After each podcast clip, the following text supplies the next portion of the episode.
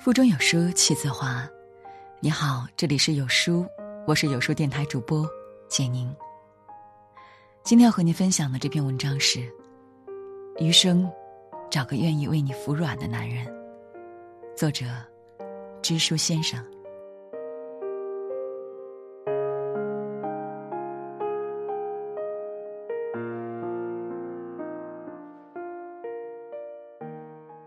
听过这样一段对话。女生问男朋友：“为什么咱俩每次吵架都是你先低头啊？”男朋友回答说：“我一米八，你一米六，哪次说话不是我先低头啊？”感情里的争执辩论，也许没有什么道理可言，但是愿意让步服软，一定是最大程度的宠爱。漫漫余生，若争执无法避免。就祝你找到一个愿意服软的男人，相依相偎。幸福婚姻法则里有这样一句话：即使最美好的婚姻，一生中也会有两百次离婚的念头，五十次掐死对方的冲动。无论多么默契的两个人，也不可能在所有问题上达成一致。换言之。矛盾和吵架将会是感情中永恒存在的话题，但是如何解决矛盾是决定两个人情感走向的重要依据。小打小闹是感情的催化剂，通常会让两个人更加甜蜜。而双方如果拿出辩论的气势来认真的吵架，那注定的结局只会是两败俱伤。大家都知道。陈明是有名的辩手，在赛场上从来都是巧舌如簧，所向无敌；在和妻子论起道理来，却常常是一败涂地。他曾经讲过一段自己的亲身经历：有一次和老婆去逛街，老婆相中了一款包，由于价钱太贵，陈明开始给老婆讲道理，想要劝老婆放弃。他引用了大量的数据来说明它的性价比不高。条分缕析，层层递进，自己都觉得讲述有理有据，理由充分，一定能够说服老婆。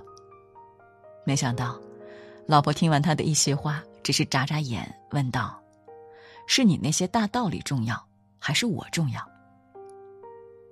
一句话就让他明白，所有的论据论点放在老婆面前，都只是浮云。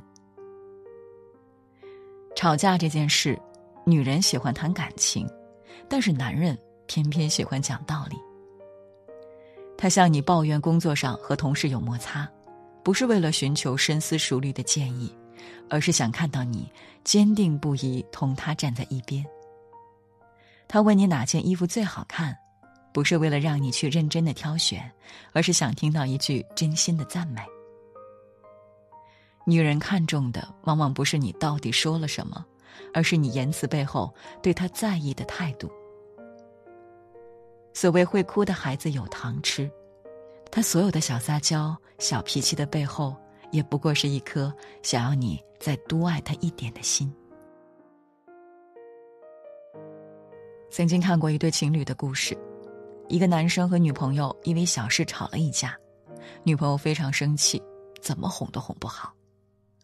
男生不舍得向女朋友发脾气。心里又觉得十分憋屈，便找了个要买菜的借口出了门。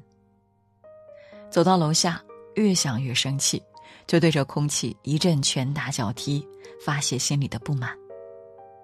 这一幕恰好被楼上的女朋友看到，还拿手机录了下来。看着男朋友这么可爱的样子，姑娘顿时也就不生气了。视频在网上传播开来后。有网友问到男生揍空气的后续，男生答道：“当时对空气发火之后，确实好多了。在现实生活中，我其实也很少跟他真生气，一般吵架了，我都是先道歉的那个，给他一个台阶下，很容易就解决了。男人愿意对心爱的女人低头服软，从来都不是因为怕她，而是觉得这些矛盾和他相比起来，微不足道罢了。”家不是讲理的地方，是讲爱的地方。相处时碰见矛盾的两个人，就像是在独木桥上狭路相逢的勇士。初时觉得脾气暴躁，总想压过对方一头，让自己先通过这桥，谁也不愿意退后半分。可冷静下来想想，无休止的纠缠只会让两个人都筋疲力尽。总有一个人会先冷静下来，然后让开路。他之所以选择服软，是愿意让着你，宠着你，也是爱你最直接的表现。杨绛先生就曾经问过丈夫钱钟书：“你为什么每次吵架老让着我？我有时候反思，并不只是你的错。”钱钟书是这样回答的：“因为你是我的，就算吵赢了又能怎样？赢了道理，输了感情，丢了你，我就输了人生的全部。两个人的世界，总要有一个闹着，一个笑着，一个吵着，一个哄着。”你愿包容他的无理取闹，他从心底感激你的纵容偏爱。这大概就是爱情最甜的模样。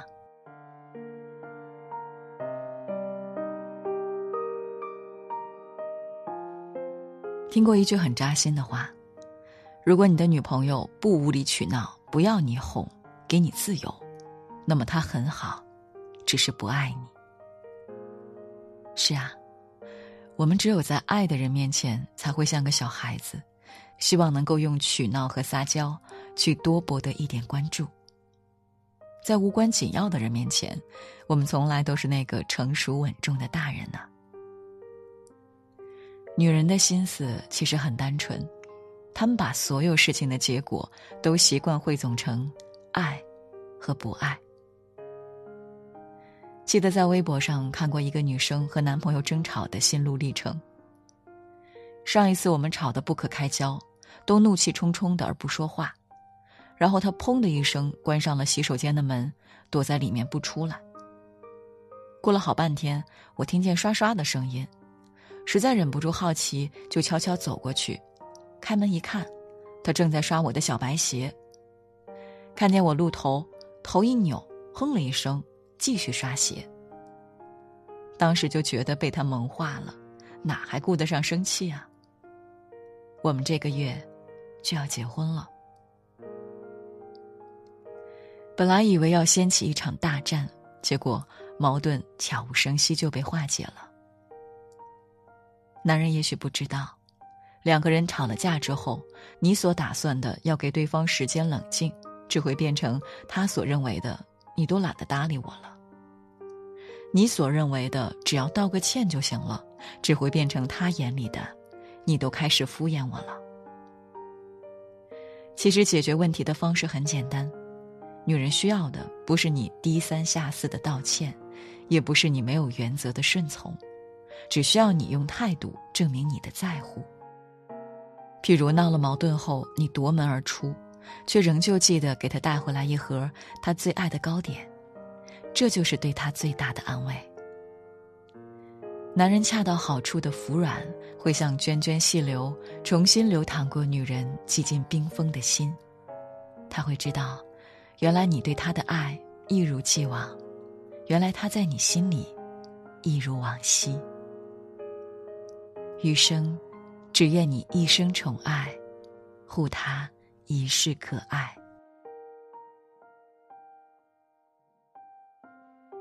总是因为各种问题和孩子吵，总是为了亲子关系感到焦灼，总是看别人的孩子很优秀，自己的孩子却使不上力。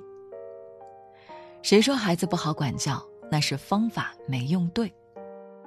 从书中案例中学习，家庭收益的教育原则，别出心裁的教育方法，不吼不叫。让孩子更爱与你沟通。没有教不好的孩子，只有不会教的父母。亲密家庭关系的第一步，从有书开始。点击下方立即获取。